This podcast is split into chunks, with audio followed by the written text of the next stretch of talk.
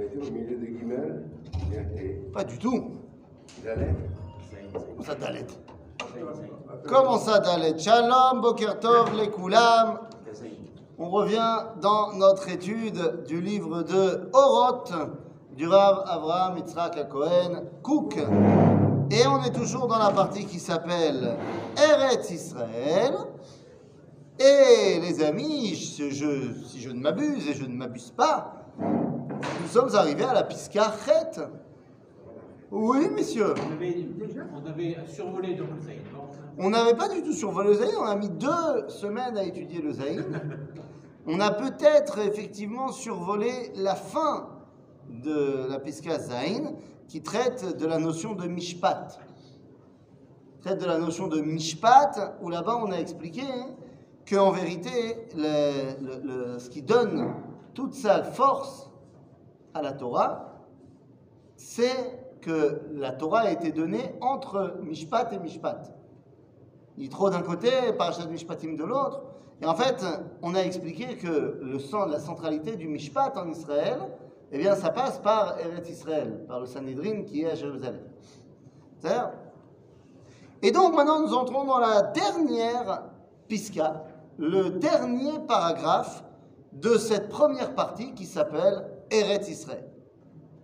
Alors, je vais essayer de résumer. Ok, avant justement de parler de la dernière partie qui servira de conclusion, on va essayer de résumer. Qu'est-ce qu'on a vu jusqu'à maintenant?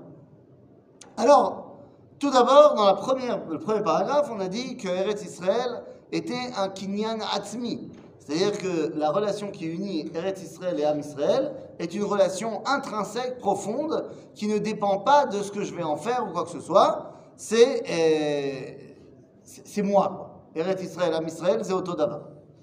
Dans la deuxième partie, on a expliqué que pour comprendre cela, il faut être baigné dans Torah Tassod, dans Torah ta Kabbalah. Celui qui n'est pas imprégné de cette Torah ta Kabbalah, il ne comprend pas cela. Ensuite, on a expliqué que la production propre à Israël ne peut se faire que en Eretz Israël. Ok? Ensuite, on a expliqué euh,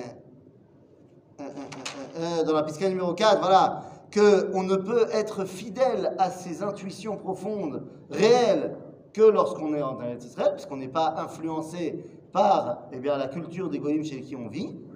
Ensuite, on a expliqué que le dimion, l'imaginaire, en Eretz Israël, il est attaché au Kodesh.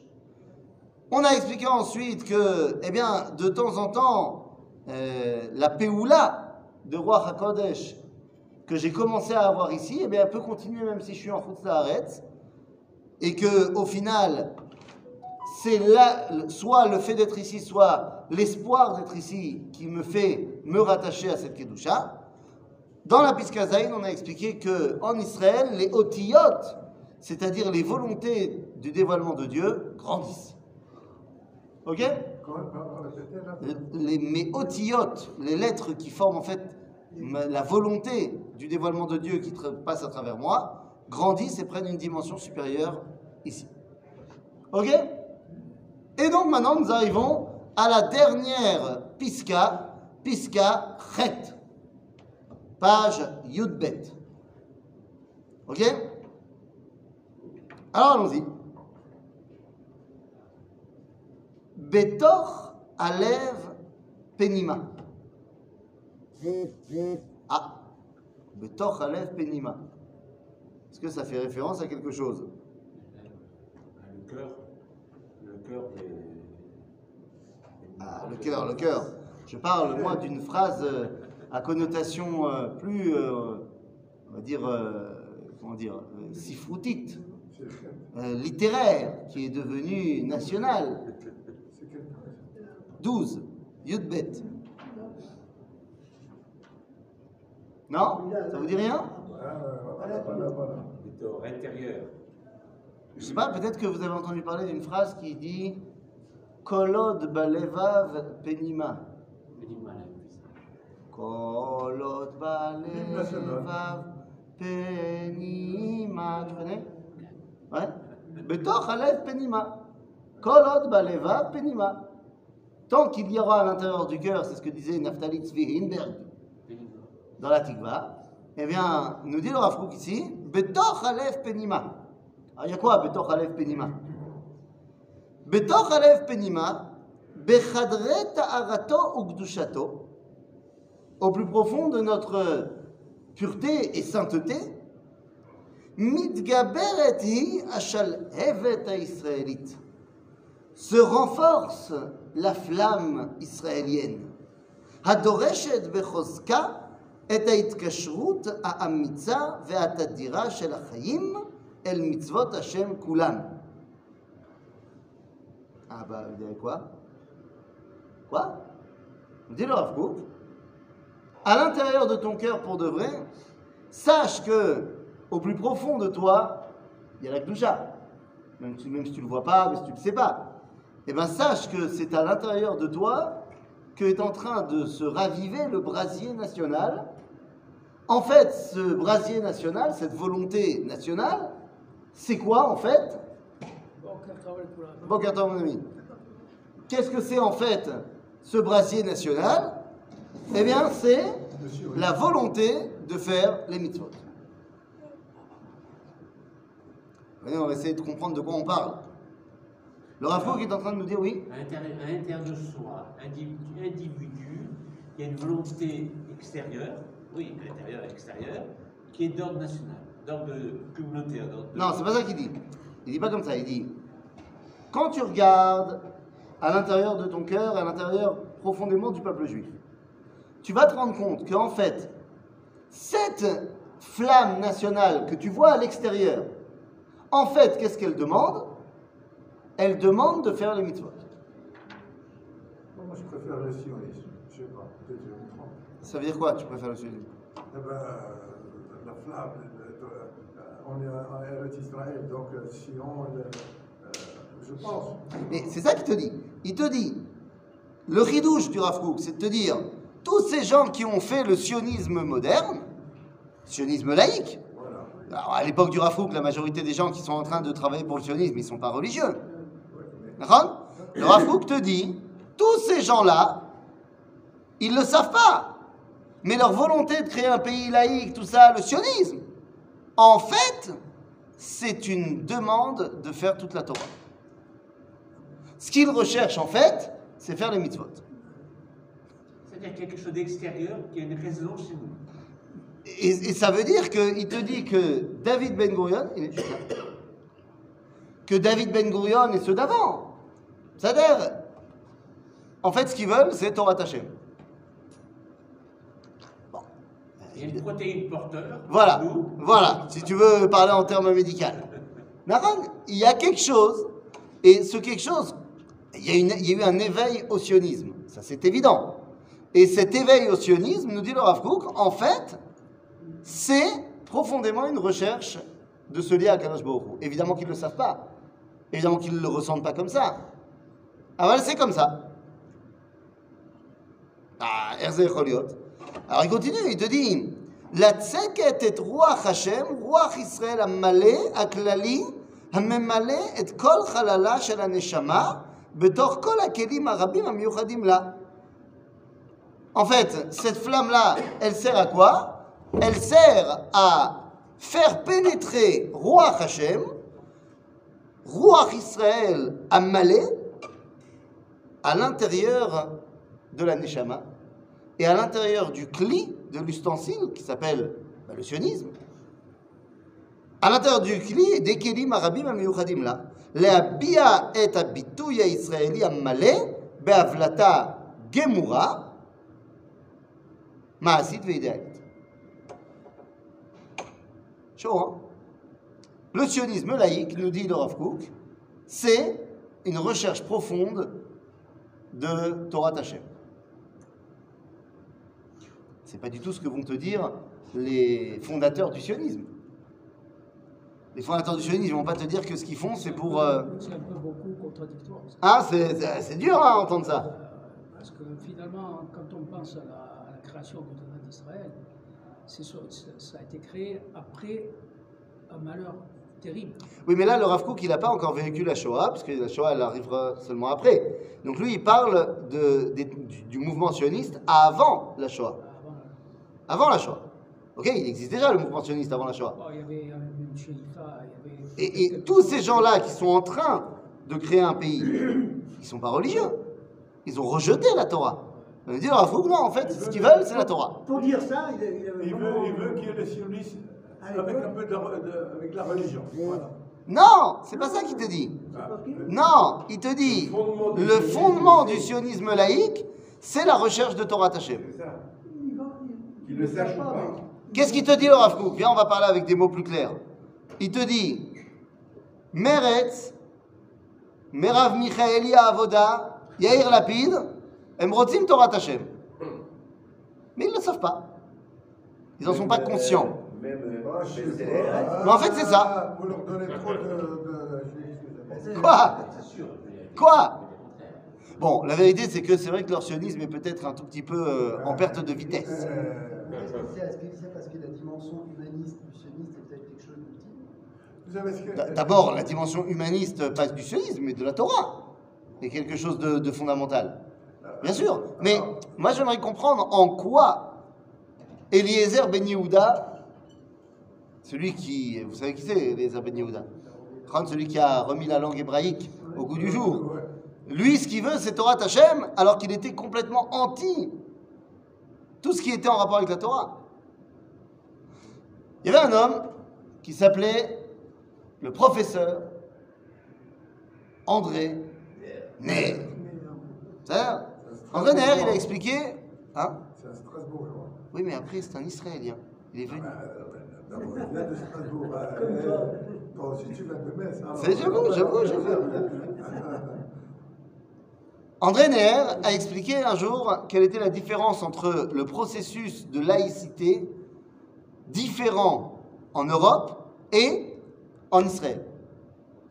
Il dit le processus de chilonisme, de- du, du passage dans euh, le monde laïque, en Europe, s'est fait par un abandon du latin et un retour aux langues parlées. C'est-à-dire que, à un moment donné au XIXe siècle, eh on a commencé à écrire les ouvrages importants, puis en latin. Mais on les a écrits euh, en français, en, en France en français, en Allemagne en allemand, et ainsi de suite. Alors que pendant des centaines d'années, la langue où on écrivait les traités de sciences, de, de philosophie, euh, de mathématiques, euh, de médecine, tout était en latin. Même dans les églises, Non. les prières Ah, étaient ah, en latin. voilà. Alors, Quand en église les prières sont en latin, c'est normal. C'était la langue de- de- du sacré. Mais à l'époque, c'était la langue du sacré, mais c'était aussi la langue de tout le reste. Eh bien, chez eux, le chilonisme, ça a été de dire, ben, on arrête de parler en latin. Le latin, c'est la langue du sacré de l'Église. Très bien, mais nous, on ne veut plus être religieux. Donc maintenant, on écrit nos articles en allemand, en français, en anglais. Ok. De là, c'est-à-dire que plus la liturgie qui était, qui était latine, euh, pour permettre à plus grand nombre d'entendre un petit peu, de, de comprendre un petit peu ce qui se disait. On utilisait les langues. français. Simplement, c'est que au fur et à mesure que c'est traduit, Bien sûr, ça ça, perd. il y a eu moins de fidèles. C'est bizarre. Alors que, en Israël, nous dit André c'est l'inverse. Les Juifs parlaient en yiddish, parlaient en français, parlaient en allemand, parlaient. Le chilonisme les a refait parler hébreu. Oui, mais Eliezer Ben Yehuda, il a beau être pas du tout religieux et menti. La langue qu'il a choisi de ressusciter, c'est le Shona Kodesh. C'est-à-dire qu'il le veuille ou pas maintenant, Am Israël, il est Mechoubar et la Kodesh. La terre sur laquelle il enjoint les Juifs de venir se réinstaller de manière complètement laïque, c'est Eretz HaKodesh. Ce qui veut dire que le chilonisme juif, Nous, on a toujours été attachés au Kodesh. on n'a pas le choix. C'est ça qui te dit. C'est-à-dire même quand tu veux t'en détacher, Mais même de notre, de notre intérieur, de notre, de notre âme, on a, sans, sans, sans avoir conscience de ça, on. C'est ce qu'il te dit. Il te dit, et même lorsqu'on a voulu recréer un mouvement national pas religieux, c'est-à-dire pas attaché au Kodesh officiellement, il dit le Rav Kook, sache que ce mouvement, il est fondamentalement Kodesh. Exemple. Est-ce que vous connaissez, euh, soit personnellement, soit pas personnellement, des endroits où c'est très très important de vous faire apprendre l'hébreu, mais on ne veut pas du tout de religion Il y a des c'est ulpanim comme ça, en général. Et il y a dans certains kibbutzim, tu vas au kibbutz, tu vas apprendre l'hébreu, mais les mecs, ils veulent absolument pas avoir à voir avec la religion. Et par contre, pour eux, c'est important que tu parles hébreu. Et les profs d'Ulpan, il y en a qui sont religieux, mais il y en a qui sont pas du tout religieux. Le prof d'Ulpan pas religieux qui veut que tu parles hébreu, est-ce qu'il est conscient que ce qu'il fait tous les jours, c'est te faire faire une mitzvah? Arrête, c'est mitzvah, les daber ivrites. C'est mitzvah, monsieur. Oui, monsieur. Ah, Les Coréens, les Coréens qui étudient la Gemara, Mais eux, ils n'ont pas des mitzvot, ils ne sont pas juifs. c'est-à-dire, ils ils étudient la Gemara et ils, ils- ils- ils apprennent l'hébreu, ils n'ont rien à voir avec la religion. Mais ils sont attirés par, par la connaissance, D'accord Mais ça, je m'en fiche. Qu'il y ait une grande sagesse dans le peuple juif, c'est nachon. Mais c'est pas ça qui est en question ici. Ce qui est en question, c'est que même lorsque toi, tu as décidé de t'exclure de la Torah, eh ben, on te fait remarquer que non, tu peux pas t'exclure de la Torah. Quand tu es attaché à la nation d'Israël, c'est Torah. C'est Torah. pourrait payer un billet dans le hein. C'est que autant la France, pour le- l'allemand, tout ça, de, de faire, de faire les liturgies en, en- dans la langue euh, verniculaire, la langue du pays. Là, pour nous, c'est vrai, on essaie d'apprendre l'hébreu et, et le lien qui existe entre l'hébreu et la religion, aucun problème, on la comprend, du moins. Mais nos enfants, nos arrière-petits-enfants, quand ils auront une seule langue, quand ils oublieront que leurs grands-parents étaient français ou allemands, ce que tu voudras, Non. ils auront une seule langue. Et pour cette langue, la langue ne sera pas nécessairement euh, pour eux une langue avec, avec un appui, avec une, une référence religieuse. Mais c'est ça que tu Parce comprends pas. T'as pas compris. Le Ben Yehuda, parce quand que les, parce que les, les Français qui parlaient latin, c'était la langue Kodesh aussi pour eux. Comprends? Mais ils se sont détachés du Kodesh, ils ont parlé français. Pour eux, se détacher du Kodesh, c'était arrêter de parler latin. C'est-à-dire qu'ils sont. Oui, mais si tu veux, en même temps, ils ont parlé peut-être. Mais à l'époque où ils parlaient latin, ils parlaient français aussi. C'est pas le débat. En France, quand le la France était encore complètement religieuse, complètement sous le- de la tutelle de l'Église, les gens ils parlaient pas latin dans la rue. Il y avait plusieurs langues régionales. Mais bien sûr, donc, cha- donc chacun parlait leur langue. Mais le latin faisait partie de la référence culturelle et tout le monde, pas- tout le monde parlait pas latin, hein, bien sûr, la majorité des gens ils n'étaient pas, ils pas lettrés de toute façon. Mais c'est pas qu'ils parlaient latin, c'est que tout le monde savait que si tu veux être sérieux, tu parles latin.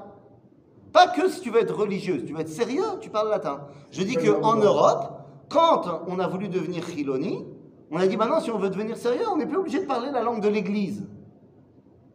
Alors que dans le peuple juif, quand on a voulu être chiloni, on s'est remis à parler la langue de la Torah. Maintenant, tu me dis dans trois générations, quand nos, nos- nos petits-enfants ils parleront que hébreu, tu dis ils ne seront pas forcément conscients de la valeur kodesh de l'hébreu. Nachon, ils seront peut-être pas conscients, mais il n'empêche qu'ils seront quand même reliés à cette kodusha. Conscients ou pas conscients. Donc si tu veux, en- dans, le peuple juif, cette velléité nationale est reliée, que tu le veuilles ou pas, à la kedusha. Et c'est ça que te dit le Rav. Cette expression du sionisme laïque, en fait, profondément, mais ils ne le savent pas, c'est une recherche de Kol Torah Kula. Moi, je crois que les, nations, dans toutes les nations, il y a eu la philosophie et la religion. Et chez nous, la philosophie, la, la- Torah, elle ne parle pas du tout de philosophie. Ça ne veut pas dire qu'on n'a pas des philosophes chez nous. Mais ce n'est pas, pas, pas ce qu'on étudie. Nous, on, dans la Torah, des, on se différencie des, des- des nations justement par la Torah, pas par la philosophie. Le Kashour.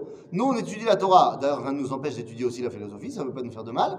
Euh, mais on étudie la Torah parce qu'on ne veut pas seulement rechercher la chorma. La personne qui, qui- qui est en recherche, elle va, pas se- elle, va, elle va automatiquement se tourner vers la Torah et pas vers Oui, mais tu vois bien qu'aujourd'hui, ce n'est pas le cas. Il y a plein de gens qui ne se tournent pas forcément vers la Torah. Mais ce qu'on te dit, c'est que si tu es attaché à la notion nationale, eh bien, de facto, tu es attaché à la Torah.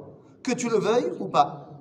C'est- ça qu'il te dit, c'est le. C'est s'attacher au nationalisme juif, c'est s'attacher à la Torah. Et ça fait mal à toutes les personnes qui voudraient dire, bah, pas du tout, on peut être sioniste et pas religieux. En fait, quand tu grattes, tu grattes, tu grattes, t'as pas le choix. Mais ici, tu peux, tu peux interroger le, type le, plus qui, qui existe. Dès que tu parles de Torah, tu dis oh, stop, Torah, on touche pas. Non, non, non, euh, je pense que ma- heureusement, je connais- je connais heureusement des pour toi, tu connais euh, une autre génération. hein? Heureusement pour toi, tu connais une autre génération de gens. Je t'assure que la génération des jeunes de 20-30 ans aujourd'hui, qui ont grandi complètement dans le monde triloni, ils n'ont pas plus de respect pour la Torah que pour n'importe quoi d'autre. Et il y en a qui connaissent vraiment rien du tout et qui n'ont vraiment aucune euh, re- relation avec.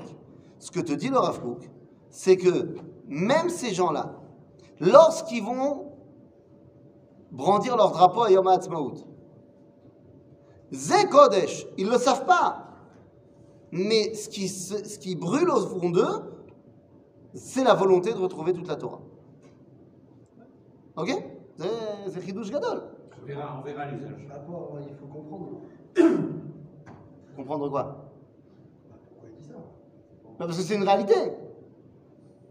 Pourquoi est-ce que le sionisme, il a voulu nous ramener en terre d'Israël et pas ailleurs? L'hébreu. Pourquoi est-ce qu'on a parlé en hébreu et pas en machouacher Je veux dire, Am Israël, quand il a, au début du sionisme, les juifs parlaient pas hébreu. Les gens qui ont commencé l'épopée sioniste, ils parlaient en allemand. Non, plus en allemand qu'en yiddish. L'épopée sioniste, c'est pas les mecs qui parlaient yiddish. Je te rappelle que Herzl, tous ses journaux, ils sont écrits en allemand. Et dans son journal, il écrit que la langue du pays qu'il va créer, ce sera l'allemand. Parce que c'est la langue de la culture occidentale à son époque. Donc, si tu veux, l'idéal sioniste au départ n'était pas forcément de parler hébreu. Et je crois que Le fait de revenir à l'hébreu, t'as pas le choix. C'est, ok, d'accord, c'est la langue ancestrale. Mais d'où tu l'as appris De la Torah. Et le Rambam t'explique que c'est mitzvah. Donc, ah, je suis bloqué. Regarde, entre parenthèses, Eliezer Ben Yehuda, tout le monde dit que c'est lui qui a ressuscité la langue hébraïque, c'est pas lui. C'est lui, Befoal, qui était le patron du, boulot. Mais celui qui l'a mis aux commandes de, de- de- du Mifal, de l'organisation pour ressusciter l'hébreu, c'était le Rishon Etzion, Rav Yaakov Meir. C'est lui qui a créé l'organisme Safa Berura. Et il a pris comme mankal Eliezer Ben Yehuda. Je crois, je crois qu'il y a un phénomène qui s'est passé à travers les générations. C'est-à-dire que de génération en génération, on a appris aux enfants à faire le bracha, à, à avoir un contact avec, avec l'hébreu, avoir un contact dans les prières. avoir- Et ça, c'est resté dans l'âme de la personne. Affirmons même si elle renaît dans, dans sa jeunesse, dans- quand il était petit, on lui a- les parents ou l'éducation, on n'a pas manqué de, de lui parler hébreu. Et toi et, Toi et ça s'est transmis de génération en génération. Mais, oui, oui, regarde, quand aujourd'hui- il y a un choix à faire, un choix à faire au niveau de ceux qui ont créé, de ceux qui ont monté le sionisme. Ce choix, il a été automatiquement vers l'hébreu, puisque de, de génération en génération, on, a, on, a, on, a, on est né avec Oui, mais il voulait le détacher de la bracha. Il voulait le détacher de la bracha. Alors, c'est ce que tu dis. Tu dis, t'as pas le choix. Quand tu reviens à l'hébreu, tu es de facto obligé d'être connecté à la Torah. Ben, euh, c'est ce que je dis. Non, ce que tu dis. Exactement. T'as pas le choix. Ok? Donc, quel mal à sot C'est Mayesh. Agave, entre parenthèses. Oui, c'est top. Maintenant, c'est aussi la raison pour laquelle, par exemple, eh bien, le sionisme laïque, c'est lui qui s'est opposé à aller en Ouganda. Il n'y avait pas de Haredim. Ouais, mais il y avait des religieux. Ah, les religieux, ils ont voté pour l'Ouganda. Ont- Les religieux, Oui. ils ont voté pour l'Ouganda. Non. Oui, monsieur. Lorsqu'il y a eu le sixième congrès sioniste en 1903, ok, c'est le, congrès où Herzl a proposé ce que les Anglais lui ont proposé, à savoir l'Ouganda. C'est le fameux congrès qu'on appelle le congrès de l'Ouganda. Et là-bas, donc, il propose à l'organisation sioniste mondiale. Voilà, les Anglais lui ont dit Nous, on ne peut pas te donner la Palestine, machin, c'est pas à nous. Parce qu'à ce moment-là, c'est encore l'Empire Ottoman. Il dit Non, on y voilà, là-bas, on a un territoire, on est prêt à te donner l'Ouganda. Agave, l'Ouganda de Herzl, c'est pas l'Ouganda actuel. Ça, c'est pas les mêmes frontières. euh. L'Ouganda de Herzl, ça ressemble plus au Kenya qu'à l'Ouganda. Ça, hein, c'est bien, hein Ah, Le safari et tout, machin, ça, va. Hein, ça va, ça va. Eh ben, il a proposé l'Ouganda. Bon, très bien. Les gens ont voté. Qui a voté pour? Amizrahi, les religieux. Ben ouais. Et ce qui a voté contre? Les Russes, les pas religieux. Pas que les Russes. hein. À quelle époque c'était ça? 1903. 1903, à Bâle. Ah, encore un peu. Maintenant, pourquoi les religieux ils ont voté pour? Parce qu'ils ont dit Psader. Pour l'instant, l'Ouganda, Bezrat Hashem, le Mashiach il viendra, il nous emmènera en Israël. Donc, ils n'étaient pas pressés. Il dit pour l'instant, on ne peut pas aller en Israël. Psader, alors euh, au lieu de l'être en Pologne, on sera en Ouganda, il fera plus chaud. Moins de problèmes avec les Arabes. Il y a eu des problèmes avec d'autres personnes. Ça On aurait des problèmes Mais- avec les lions. mais- Ah, peut-être. Après, le roi lion de Disney, il se serait plaint que. Et en fait, ce qui s'est passé, c'est que les pas religieux, ils ont dit non mais ça va pas ou quoi? Si vous nous prenez Eretz Israël, il nous reste plus rien de juif. Ah et nous, on n'a pas la Torah. Mais nous, on a la seule connexion avec nos ancêtres, c'est Eretz Israël. Donc vous ne pouvez pas nous prendre la terre d'Israël. C'est Donc, le sionisme laïque, nous dit le Rav ils ne le savent pas, mais c'est en fait la volonté de réaliser toute la Torah. Ok? Areshafim mitgaberim belev atzadikim. Yekod esh kodesh yukad ve'oleh. C'est-à-dire que chez les tzadikim, c'est barou. Ce qu'on vient de dire chez les tzadikim, ça se voit tout de suite. Mais là, j'ai peut-être été un tout petit peu vite. Il faut quand même qu'on explique une chose sur la phrase d'avant. Parce qu'on nous dit que cette volonté, donc, euh, cette volonté de résurrection nationale, ça, c'est une, drisha de Hitkashrut im kol Torah kula. Mitzvot Hashem kula. Là, il faut peut-être expliquer aussi une petite chose importante. Il y a une différence fondamentale entre la Torah que je fais en Chutz Haaretz et la même Torah que je fais en Eretz Israël. Je parle de la même mitzvah. J'ai mis les tefilines à Paris, j'ai mis les tefilines à Jérusalem. Il y a une différence fondamentale. Alors, il n'y a pas une différence dans le fait que je me suis rattaché moi à Dieu. Parce que j'ai fait ma mitzvah là-bas, j'ai fait ma mitzvah ici. Mais c'est justement ça la différence. Là-bas, ma mitzvah, elle me rattache à Dieu. Toutes les mitzvot en Chutz la Torah en Chutz elle élève l'individu à sa connexion à Dieu. En Eretz Israël, non seulement elle fait ça aussi, mais en plus, elle le connecte à Klal Israël. Si je prends l'exemple des tefilines, lorsque je mets des tefilines toute seule chez moi, eh bien, animé Kadesh est à gouffre, je m'élève spirituellement, et j'élève mes actions et mes pensées. Fait merde. Mais je vous rappelle quand même que la base de la, des c'est quoi? C'est en souvenir de la sortie d'Égypte. En souvenir de la sortie d'Égypte, de l'indépendance. Ah, tu dis ça quand tu es là-bas? Ah, Non, tu, tu ne ressens pas cette connexion avec Klal Israël. Alors que quand tu es ici, tu t'élèves spirituellement, tu t'élèves tes pensées, tes actions, mais en plus, tu te rattaches à la dimension globale du peuple d'Israël. C'est-à-dire, donc c'est la raison pour laquelle la- la- le sionisme qui vient nous ramener ici, même s'ils ne le savent pas, ça nous rattache au final à Klal Israël Kulo et donc à toute la Torah Kula. c'est-à-dire que la, la- terre d'Israël, c'est un c'est même plus que ça.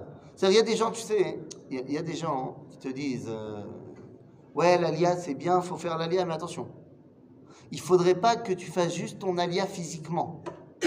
L'alia, ça doit être aussi une élévation spirituelle. Ça c'est histoire de dire ne fais pas ton alia. Mais il y a des gens qui disent comme ça. Il faut que l'alia, ça soit aussi une alia spirituelle. D'ailleurs, on dit tu as fait l'Alia pour monter en Israël, maintenant tu fais l'Alia pour t'élever. Voilà.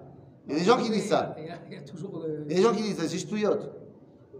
C'est shtuyot, bemitz, agevaniot, ou tapuchim, ou tapuzim, les filles à Tzorer. Parce que monter en Israël, c'est en soi une élévation spirituelle. Ça ne veut pas dire que tu dois t'arrêter, que tu dois toujours continuer à monter. Mais de dire j'ai pris mon billet d'avion, c'est pas une- en soi une élévation spirituelle. C'est shtuyot. Arrête, tu es monté en Israël parce que c'est une mitzvah? Donc le simple fait de prendre ton billet d'avion, c'est déjà une élévation. Le fait de dire en l'occurrence que, c'est à partir du moment où on célèbre, on célèbre aussi dans les mitzvot. Mais, normal et logique. mais bien sûr, mais de dire que ça suffit pas de faire son alia, il faut aussi s'élever dans les mitzvot. En gros, ça veut dire quoi? Ça veut dire faire son alia, mais, euh, mais euh, être devenir un Riloni à Tel Aviv, euh, vaut mieux que tu restes à Paris. Genre, il faut que ton alia, elle soit aussi rouchanite. Mais l'alia, elle est en soi rouchanite. Même si tu vas vivre à Shenkin à Tel Aviv, rouchaniquement parlant, tu es beaucoup plus élevé que quand tu étais à Paris. Qu'il y a en l'occurrence étant donné qu'il y a une dans les Israël, Nous, et que du coup, on sait en l'occurrence que les avérotes qui sont faites en Israël sont plus chères que celles qui sont faites en Israël. Et que par conséquent, mon ami, mon ami, il faut avoir la réflexion. C'est absolument euh, euh, grave de parler comme cela, de dire que les avérotes c'est plus dur, hein, enfin c'est plus dangereux, ça se paye plus cher, ça se paye plus cher, ça se paye plus cher euh, en Eretz Israël que en Haaretz. D'abord, ça se paye dans tous les cas de figure, et deuxièmement, j'ai jamais entendu un rabbin qui dit ouais mais une mitzvah en Haaretz ça vaut presque rien, alors qu'une mitzvah en Eretz Israël ça vaut tout. C'est-à-dire que bien sûr qu'une avéra... Hein? Ben oui, donc bien sûr que quand tu dis une avéra en Israël ça se paye cher, c'est euh, histoire de dire ne viens pas. Et tu sais comme moi que les gens qui disent Comme ça, qui, qui, qui plus. il y a fait. Donc pourquoi est-ce que tu as choisi Pourquoi est-ce que tu as choisi de le mettre dans ce sens-là Parce que j'ai pas fini ma phrase. Ah Slicha Slicha, slicha, slicha, slicha Mais tu comprends On connaît toi et moi ce genre de personnage qui surfe sur la vague de euh, faut s'élever, et puis tu te rends compte si jamais tu fais une avéra, c'est encore plus terrible. En gros, c'est pour garder ses ouailles à côté de lui, là-bas. Alors que celui qui te dit ça va, il y a des mais t'es pas obligé d'abord, t'es pas obligé de faire des avérotes. Et deux, attends, tu sais ce que c'est une mitzvah là-bas? Toi, t'aimes les mitzvot. Tu sais ce que c'est une mitzvah là-bas? Tu sais ce que c'est une mitzvah à Strasbourg? Donc, je veux- Non, là, je suis pas allé. là, partout sauf Strasbourg. Mais donc il est évident que c'est toujours bien et c'est toujours mieux de grandir et de faire encore plus son rapprochement avec Dieu, bien sûr. Mais de dire, ça suffit pas de monter en Israël, il faut aussi s'élever. Mais monter en Israël, c'est s'élever. Ça ne veut pas dire qu'il faut s'arrêter là, il faut continuer à s'élever. Mais le simple fait d'avoir pris ton billet, c'est déjà une élévation. Oui, mais Je crois que c'est dans ce sens-là qu'ils le, qu'ils le disent. Je pense que c'est dans, dans, dans cet esprit-là qu'ils disent de toute façon, as- as- le ratson, il, est, il a été. Tu as pris le truc. Et tu vas continuer à monter. Voilà. J'espère que c'est comme ça qu'ils pensent. Si c'est comme ça qu'ils pensent, tout va bien. Euh, J'espère. Le, mot Reshafim, c'est euh, les, les, c'est tout ce qui amène la vie. Tout ce qui amène la vie. Ah, Donc tous ces nékoudotes là dont on a parlé, de volonté de mettre la Torah en place, eh bien, Belev à tzadikim et mitgabrim. C'est encore plus fort. Chez les tzadikim, quand ils ont aussi cette connexion avec le peuple juif, ça les fait être encore plus tzadikim. Et ça se voit. C'est galouille. Yekod esh kodesh, yukad ve'ole. Tout le monde le voit. Ou kol yamima. Esh tamid tukad. Dans la majorité des gens, qui ne sont pas les tzadikim, le peuple, eh bien, ça a toujours été là. Ils ont dit l'an prochain à Jérusalem, il y a toujours eu quelque chose. C'est pas aussi clair que chez les tzadikim, ou bechol zot, il y a quelque chose. Quand tu vas voir le vendeur de cornichons du chouk, finalement, il va te parler de Moshe Rabbeinu. Donc c'est présent. Mais il y a aussi Ubelev kol rekanim shebe Israël. Aussi dans le cœur des gens qui sont vides. D'abord, il y a les rekanim, ceux qui sont vides. Et après, on a les pochés Israël. Des voyous. C'est-à-dire des gens qui font des avérotes. Eh bien, même là-bas, à Esh Boer Veyoked Befnime Pnimiyut. Chez les tzadikim, Esh à Torah, ça se voit. Chez le peuple, ça se voit pas, mais si tu grattes un petit peu, ça se voit. Chez les Rechaïm, ça se voit pas, et même quand tu grattes, ça se voit pas, mais pourtant c'est là. Donc il faut gratter un peu plus, nous dit le Rav. Zelo bapnimiyut, pnimiyut. Ça, c'est à l'intérieur de l'intérieur. C'est-à-dire, Moi, je crois que, le, je crois que le- ce qui amène des juifs justement, même inconscients, à voir ce truc-là, c'est le, le fait que la nishama du juif, elle est spéciale. Et le fait qu'on a la mila, ça aussi, ça amène Bien sûr. quelque chose Bien qui sûr. est euh, comment, un kodesh qu'on n'a pas conscience. Tout à fait, tout à fait, tout à fait. Ben, venez, on prend un exemple de ça. De ces gens qui, pendant des années, euh, ont pris un malin plaisir de taper sur la Torah et sur le monde de la Torah. Et quand tu grattes, tu grattes, tu grattes, et ben finalement, tu arrives à quelque chose de grand. Par exemple, bah, c'est ce qui s'est passé hier soir à Jérusalem. Non? Bien sûr. Non? S'est passé j'y étais. Ah Qu'est-ce qui s'est passé Parce que je, de- je devais pas être à Jérusalem Bichlal, et finalement j'y j'ai- je devais être en Tioul, mais finalement ça a été repoussé d'une semaine, donc je suis dégoûté parce que sinon j'aurais pris les fêtes. Mais bon, il y a ce soir aussi, mais j'imagine qu'il n'y a plus de place. Il y a eu le concert de, bon, à, la, à la piscine du Sultan de Avraham Fried et Aviv Geffen. Maintenant, Avraham Fried, c'est quelqu'un d'assez, euh, euh, on va dire, religieux. Et Aviv Geffen, pendant des années, Oui. c'était un des plus grands opposants à tout ce qui peut ressembler à de la Torah. Et Eh bien, hier soir, il y a eu un concert magnifique de Hardout et, et- et de, de, de Torah d'Israël, finalement. Euh, un petit peu, pas tout. euh, Mais Nahon, c'est c'est beau. C'est beau, c'est beau. Qu'est-ce que je te dis? Oui. Euh, hein, C'est pas shoot. Non, vous avez parlé de. Ça disait des voyous et tout ça. Les Ra- Les Rabbanim et tout ce qui est en dehors d'Israël. Non. Vous les classez comme- Ben, ça dépend. Si ces rabbinim, tout ça, ils sont connectés à l'idée nationale, alors euh, ça va venir, ils viendront. Ceux qui se déconnectent, c'est malheureux, mais on en reparlera la semaine prochaine. Si vous voulez bien.